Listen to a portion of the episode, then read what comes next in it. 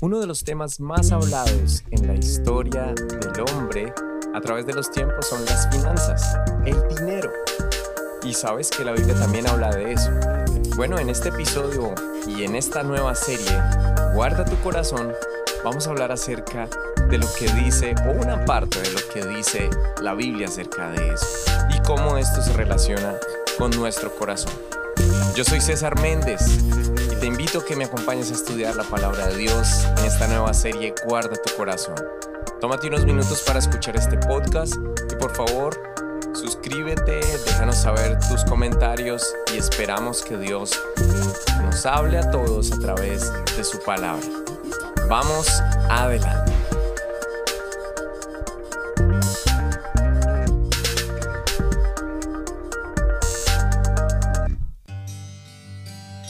Simon Kuznets fue quien en 1930 inventó la manera de medir la economía en conjunto para salir de la gran depresión que atravesaba los Estados Unidos en esa década.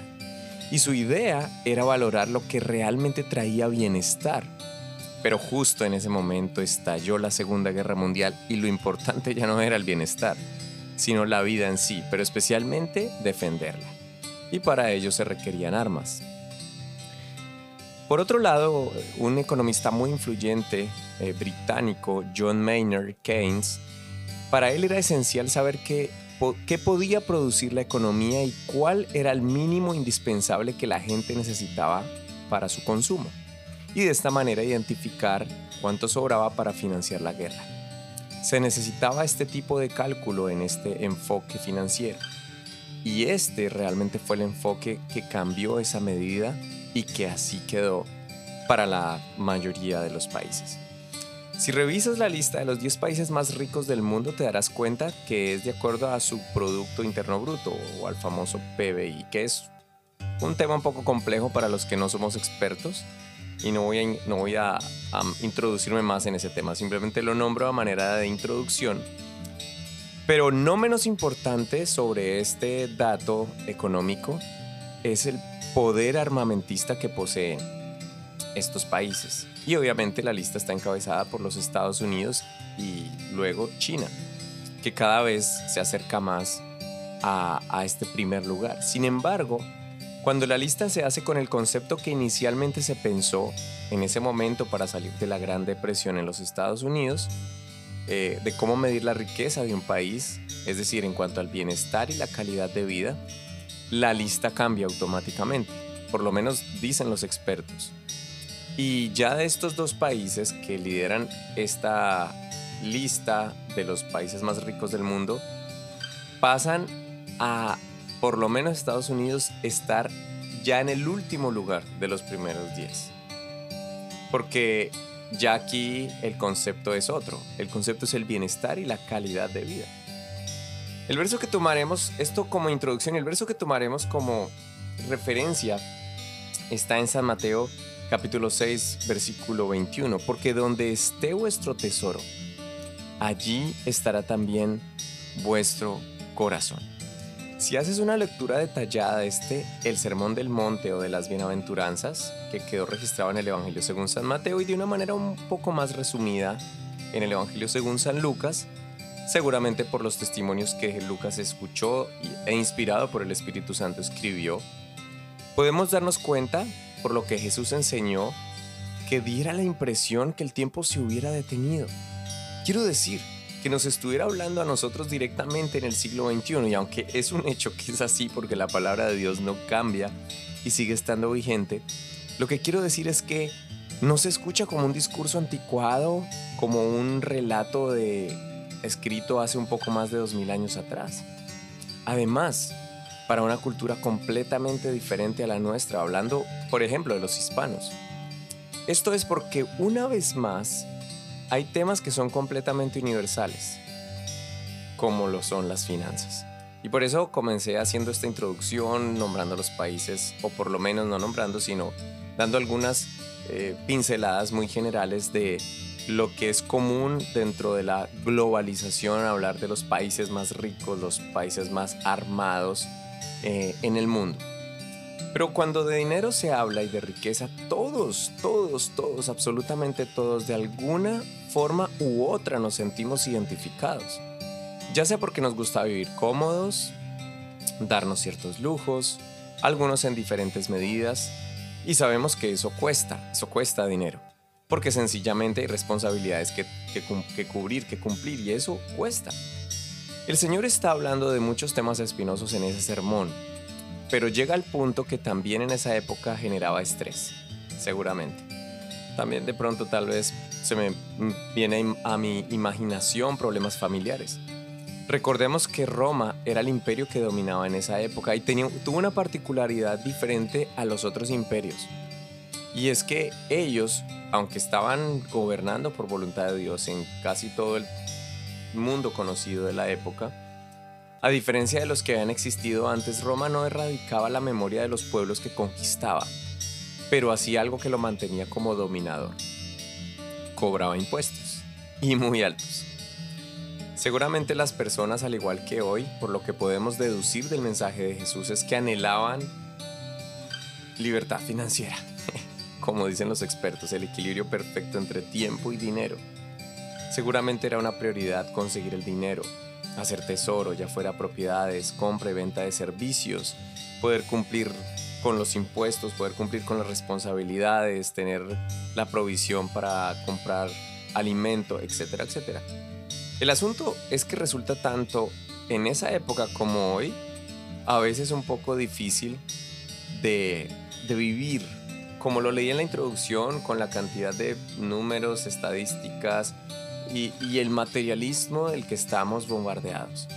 Y aunque sí podemos tener muy claro que el ejemplo del trabajo duro, enfocado y con propósito y metas a largo plazo siempre va a funcionar, y Jesús es el número uno del ejemplo en cuanto a lo que trabajo duro, enfoque y propósito y metas a largo plazo se refiera, y que es difícil de comprender en esta época donde estamos rodeados del concepto de la inmediatez Hago esta aclaración porque muchos tienden a confundir el mensaje del Evangelio o de la vida cristiana como falta de trabajo, irresponsabilidad, y en ningún momento encuentras que Dios enseñó eso en su palabra. De hecho, la mayoría de los que de todos los que Dios llamó en algún momento para usarlos estaban ocupados. Ahora, tratemos de imaginar, yo sé que esto es prácticamente imposible o limitado para nosotros, pero si tratáramos de imaginar desde la perspectiva de lo eterno, si pudiéramos tener esa capacidad en este momento, el Señor viendo la preocupación de todas las personas en ese momento y ahora, pero especialmente en esa época, estando aquí en la tierra, con todas las limitantes que existen, y Él viendo desde su trono de gloria, justamente con toda la autoridad, lo enseñó y lo, y lo quiso decir en este, en este verso acabamos de leer. Verso 19, un poco antes. No se hagan tesoros en la tierra donde la polilla y el orín corrompe, y donde los ladrones minan y hurtan, sino háganse tesoros en los cielos, donde ni la polilla ni el orín corrompen, y donde los ladrones no minan y hurtan. Pareciera que esto fuera otro mensaje que Jesús hubiese se hubiese ido para otro tema, especialmente aquí en el versículo 22. La lámpara del cuerpo es el ojo. Así que si tu ojo es bueno, todo tu cuerpo estará lleno de luz. Pero si tu ojo es maligno, todo tu cuerpo estará en tinieblas. Así que si la luz que hay en ti es tinieblas, ¿cuántas no serán las mismas tinieblas? Pareciera que Jesús se hubiese desviado por un momento del tema, pero lo que realmente nos enseña es que los sentidos están conectados directamente con la mente y toma como referencia uno de los más intensos, como es la vista. La mayoría de insatisfacción en el ser humano es por lo que ve, lo que ve en otros. Y luego viene la comparación. Es como si la imaginación y la mente se activaran y empezaran a sacar deducciones. Oh, si tuviera el auto como aquel, si tuviera la casa como aquel, si pudiera estar en el lugar donde está aquel, si pudiera hacer esto o aquello que otros han hecho. Sin embargo, eh, nos deja claro que aunque no es malo tener riqueza, de hecho los patriarcas, esos hombres del Antiguo Testamento, se caracterizaron por tener bienes materiales. Pero lo que nos enseña realmente es que es muy difícil tener riqueza y no vivir para ellas, o no servir para tener más. y más y más. Esto es lo que realmente desagrada a Dios, porque simplemente hay una insatisfacción constante con lo que se tiene, anhelando más, más y más de lo material. Pero además, teniendo como prioridad el dinero. Y en otro pasaje más adelante, el apóstol Pablo le escribe a su discípulo Timoteo en la primera carta precisamente para Timoteo, en el capítulo 6, verso 10, que es la raíz de todos los males, el amor al dinero. Por eso Jesús en este verso que leímos al principio dice, donde esté vuestro tesoro, allí directamente estará vuestro corazón. Y hablaba precisamente de las riquezas materiales, del afán por tener dinero. Y que finalmente eso será lo que se coloque en prioridad para nosotros. Ahora, ¿recuerdas la historia de ese joven que se acercó a Jesús con una pregunta interesante y, que solamente el Señor tenía la respuesta? Maestro bueno, le preguntó él, ¿qué haré para heredar la vida eterna? Esta pregunta es interesante porque Jesús conocía el corazón de este joven. Y la conversación se fue dando hasta donde Jesús lo lleva y le, le abre su corazón, le descubre que todo lo que el joven hacía en sí mismo, de guardar los mandamientos, de saberse seguramente la Torah de memoria, todo eso no era lo más importante en su vida. No era su prioridad. Había algo más. Y como es la naturaleza del Señor, lo descubrió. Y al hacerlo, él se fue triste porque dice la Biblia que tenía muchas posesiones, porque Jesús le, tocó directamente el tema de las posesiones y que ya saben, que vendiera todo y que lo diera a los necesitados, a los pobres. Pero si continúas leyendo, y te lo dejo como tarea, es interesante la discusión que propone Pedro, que en realidad por lo que podemos saber no tenía mucho dinero y creo que no tenía posesiones. Sin embargo, le preguntó, Señor, ¿y entonces quién podrá ser salvo? Como queriendo decir, bueno, si un rico no puede ser salvo, entonces ¿quién? Y Jesús ya se lo había dejado claro días atrás o meses atrás cuando dio el Sermón del Monte, pero le recuerda, no hay nadie que haya dejado todo o una parte por seguirlo a Él y que no haya de ser recompensado en esta vida, pero sobre todo en la eternidad. Ojalá en medio de la época que vivimos podamos estar enfocados en lo que realmente Dios quiere que nos enfoquemos, que podamos entregar nuestra energía, nuestra fuerza, nuestros años en lo que realmente Dios quiere que lo hagamos. Y sí, hay que trabajar porque la Biblia también dice que el que no trabaja, que no coma. Sí, hay que cubrir responsabilidades, hay que pagar allí, hay que pagar allá. Pero sea que seas empleado, emprendedor, dueño de negocio, que hayas tenido la bendición de ser exitoso y tener buenos ingresos o que tal vez no los tengas tan altos, eso no te hace más grande ante los ojos del Señor. Lo que realmente nos da valor ante Él es cuando Él y solo Él es el centro de nuestras vidas. Qué difícil puede ser vivirlo realmente cuando hablamos de finanzas. Pero para Dios no hay nada imposible si decidimos hacerlo. Dios puede darnos mucho más de lo que podamos imaginar.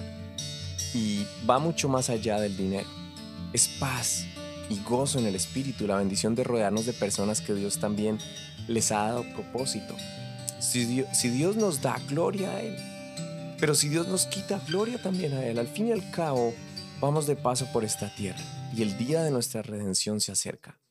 Alguien decía alguna vez que si quieres conocer realmente el carácter de un hombre o una mujer, fíjate muy bien en cómo vive en relación al dinero y a sus finanzas. Y no olvidemos, donde esté nuestro tesoro, allí también estará nuestro corazón. Hemos llegado al final de este episodio, hay mucho más que decir al respecto, pero en este episodio quería recordarte lo importante de seguir manteniendo al Señor como prioridad si queremos guardar nuestro corazón. Yo soy César Méndez. No olvides suscribirte a tu podcast entre palabras y canciones y a esta serie Guarda tu corazón. Paz del Señor. Nos vemos en el siguiente episodio.